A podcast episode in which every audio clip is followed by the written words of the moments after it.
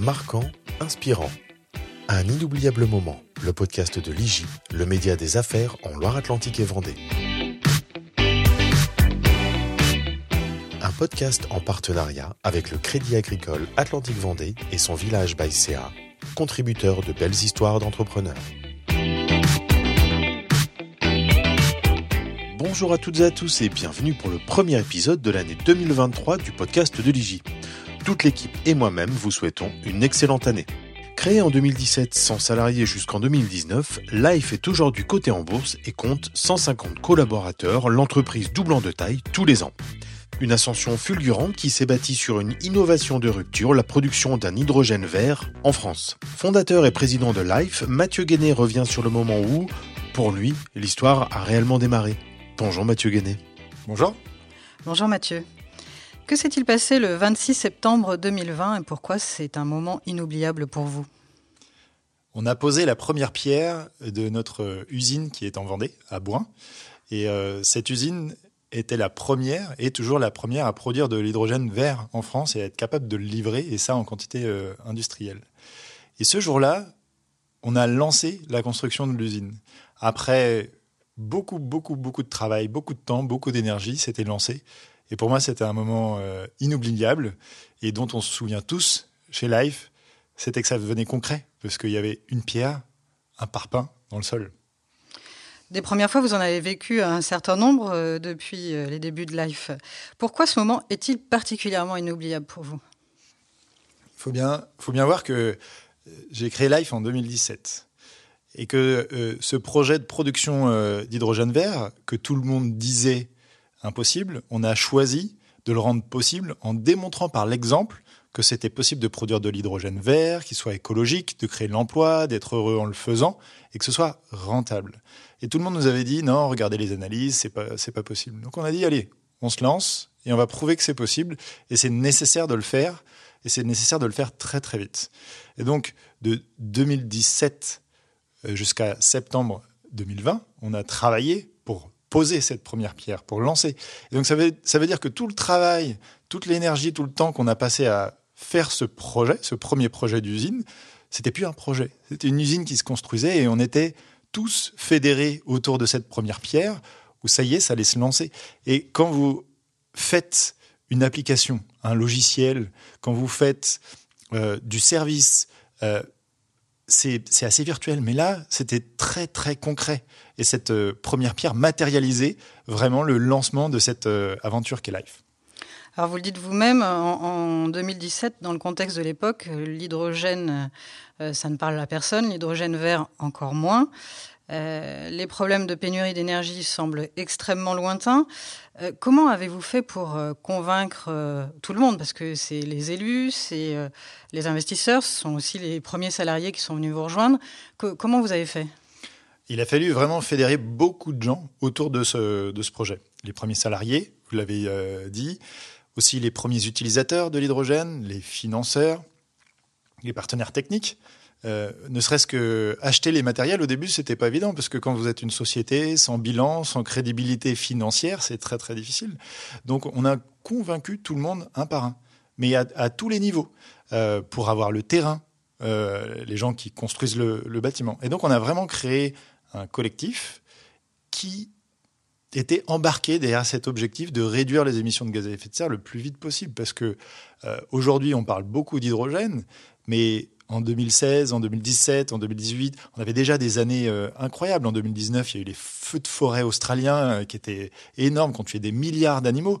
Donc on avait vraiment cette prise de conscience et cette urgence qui commençait à, à arriver. Et alors on n'avait pas encore ce prix fou de l'énergie. Et c'est là où ceux qui nous ont accompagnés au début sentaient on avait les signaux faibles, on sentait que ça dérapait, on sentait qu'on commençait à faire trop de trucs qui, qui font plus de sens, à consommer des fraises en, hiver, à acheter des pommes qui viennent de Nouvelle-Zélande, qui sont moins chères que celles qui sont produites à Angers. On sentait, on voyait bien que c'était pas soutenable. Il y a des gens qui ont ce sens du devoir envers leurs enfants, qui ont su qu'il fallait euh, agir. Et à tous les niveaux, aussi bien au niveau euh, de la personne qui a posé effectivement la première pierre et a fait ce bout de mur euh, pour attaquer l'usine, que aux consommateurs, que à la collectivité de Vendée, Et on a su fédérer tout le monde sur cette vision. Et on a créé un groupe de visionnaires qui ont voulu investir et changer les choses maintenant. Donc en fait, c'était beaucoup, beaucoup d'actions. Et c'est, on a eu un collectif de gens qui sont dans l'action. Et c'est autour de l'action qu'on a rassemblé les gens, des gens qui veulent agir. Et aujourd'hui, ça s'amplifie beaucoup, mais euh, ça a commencé depuis très très longtemps, les gens qui veulent agir. Il y en a beaucoup, beaucoup. Quels sont vos, ressorts à vous? Parce que avant tout, euh, cette aventure, elle a été euh, individuelle à la base, puisque vous en êtes le fondateur et que euh, pendant quelque temps, il n'y avait pas de salariés non plus. quelles, sont, quelles ont été vos motivations? Parce que finalement, vous avez quitté aussi un poste qui était très confortable.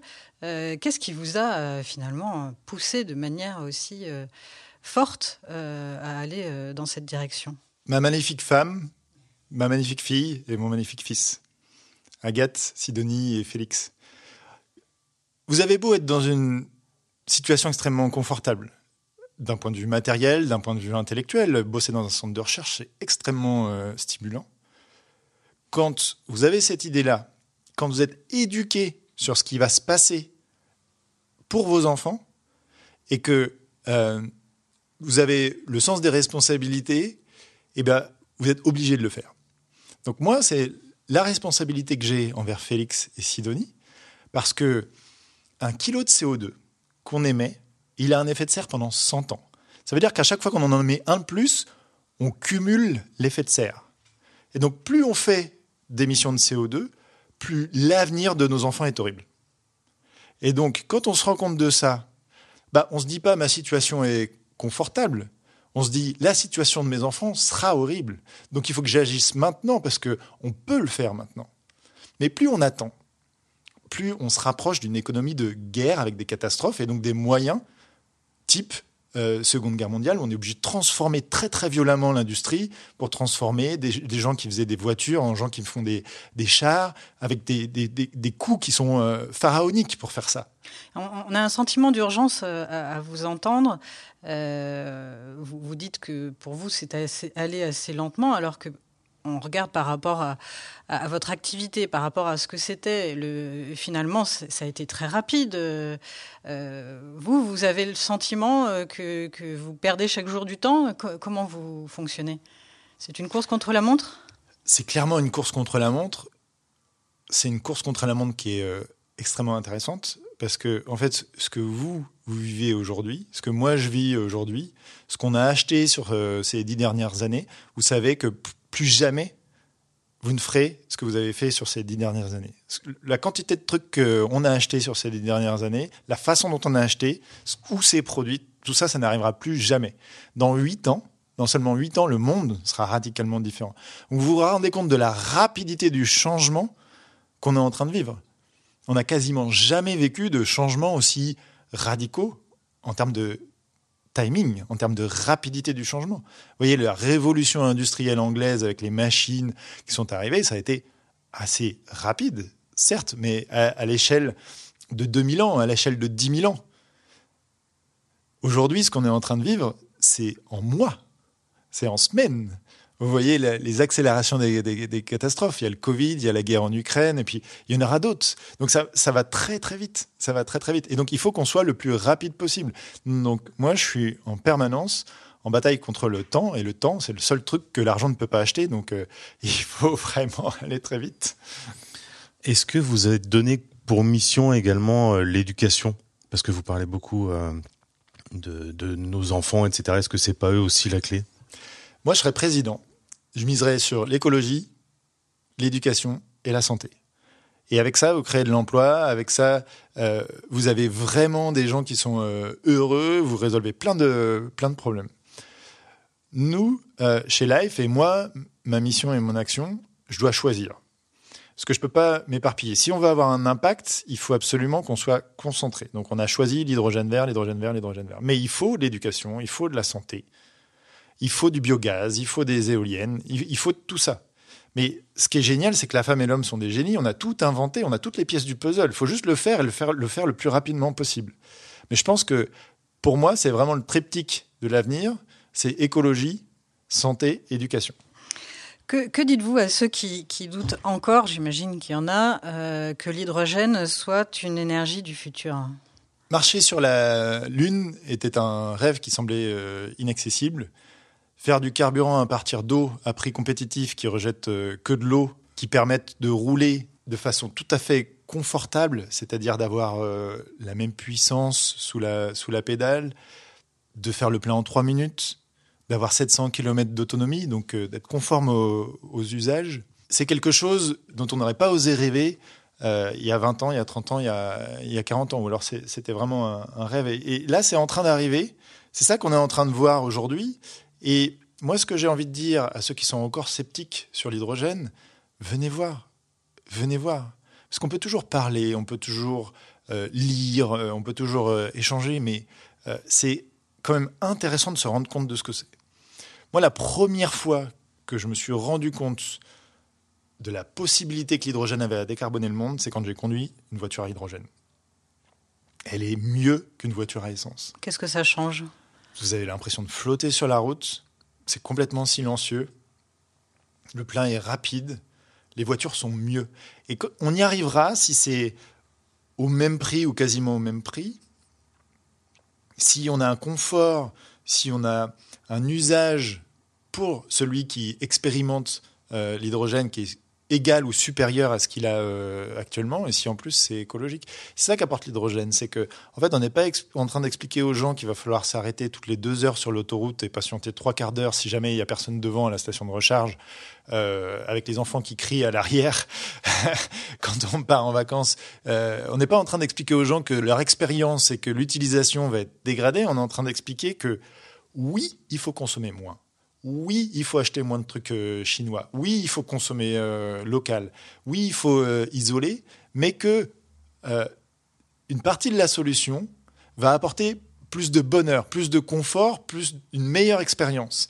Et c'est ça qu'apporte l'hydrogène, c'est que quand vous conduisez une voiture à hydrogène, certes elles sont chères, c'est comme les voitures électriques il y, a, 15 ans, elles ont beaucoup baissé de prix, c'est un peu la même, le même niveau, il faut que ça baisse de prix, certes, il faut qu'il y ait plus de stations hydrogène, certes, il faut qu'il y ait plus de modèles, oui, mais quand vous essayez, quand vous voyez la façon dont c'est produit, vous dites purée, je suis quand même en train d'alimenter une voiture à partir de vent et d'eau de mer, et elle est mieux qu'une voiture normale. Mon plein coûte le même prix et elle rejette que de l'eau. On se dit, bah, il y a quand même quelque chose que nos enfants vont beaucoup plus demander et accepter euh, qu'une voiture qui fait du bruit et qui pue. Quelles sont les prochaines étapes euh, pour vous maintenant, pour Life? Notre prochaine euh, étape, c'est de produire de l'hydrogène en mer. On va euh, dupliquer ce qu'on a fait euh, en Vendée, à terre. On, va l'amener sur une plateforme flottante. Et donc, on a fait un saut technologique. On a réussi vraiment à compacifier notre système de production d'hydrogène. Et si on fait ça en mer, à partir d'éoliennes qui sont beaucoup, plus performante. Elle produit six fois la quantité d'énergie qu'une éolienne produit à la Terre. Là où il y a plein de place, là où il y a plein d'eau, et ben du coup, on arrive à baisser les coûts et à produire quasiment partout dans le monde. On peut euh, fournir de l'hydrogène à 75% de la population mondiale avec cette, cette technique de, production. Donc on produit en mer à partir d'énergie éolienne et on ramène l'hydrogène sous forme euh, gazeuse grâce à des pipelines à terre. Donc c'est ça qu'on est en train de faire. On a inauguré le 22 septembre 2022 euh, cette plateforme en mer qui fait 20 mètres par 12 mètres. Aujourd'hui, elle est au port et on a installé dessus notre système de production avec les électrolyseurs et toute la tripaille qui va autour pour filtrer l'eau, euh, pour produire cette, euh, cet hydrogène en, bout de chaîne. Et cette plateforme qui est aujourd'hui dans le port de Saint-Nazaire, au moment où on se parle, bah, va partir au printemps 2023 en mer pour être connectée à une éolienne et montrer que c'est effectivement faisable. Donc de la même façon qu'on a montré qu'on était capable, que la femme et l'homme étaient capables de produire de l'hydrogène vert à coût compétitif, à taille industrielle à terre, eh ben on est en train de prouver que c'est possible en mer.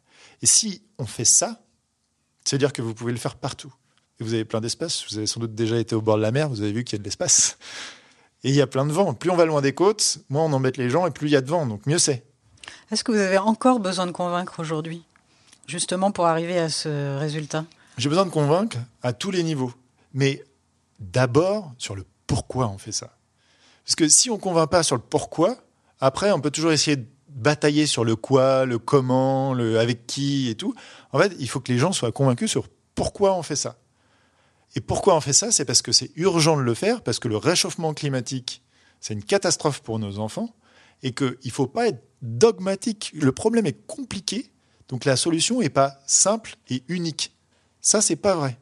Donc la batterie, c'est pas la solution. Le nucléaire, c'est pas la solution. L'éolien, c'est pas la solution. Le solaire, c'est pas la solution. On est en train d'opposer des trucs alors que c'est complémentaire et qu'il faut investir aux bons endroits. Par contre, il y a des choses qui, à certains endroits, font pas du tout sens. Essayer de mettre de l'hydrogène sur des tout petits véhicules euh, minus, ça fait pas de sens. Une petite batterie, regardez, moi je roule à vélo électrique au quotidien, bah, une petite batterie de vélo électrique, ça n'a pas un impact énorme. Par contre, ça peut, en, termes de, à la production, un impact carbone. Par contre, ça peut remplacer une voiture. Donc, ça a un gros impact en termes d'évitement d'émissions de gaz à effet de serre. Donc, il y a des choses qui font sens et il faut investir sur les choses qui font sens. Mais aujourd'hui, on a tout ce qu'il faut si on met au bon, aux bons endroits, y compris les talents, y compris l'argent. Il ne faut pas dire que ça va réclamer des monceaux d'argent. En fait, les gens cherchent où investir aujourd'hui. Donc, tout est ouvert pour vous? Donc, l'argent est là, tout est ouvert. Il n'y a, plus qu'à. Il n'y a plus qu'à. Merci beaucoup Mathieu Gadet. Merci, Mathieu. Bonne Merci journée, pour votre temps. Merci. Retrouvez-nous chaque mois pour un nouvel épisode sur toutes les plateformes d'écoute, sur nos réseaux sociaux et sur notre site internet www.informateurjudiciaire.fr.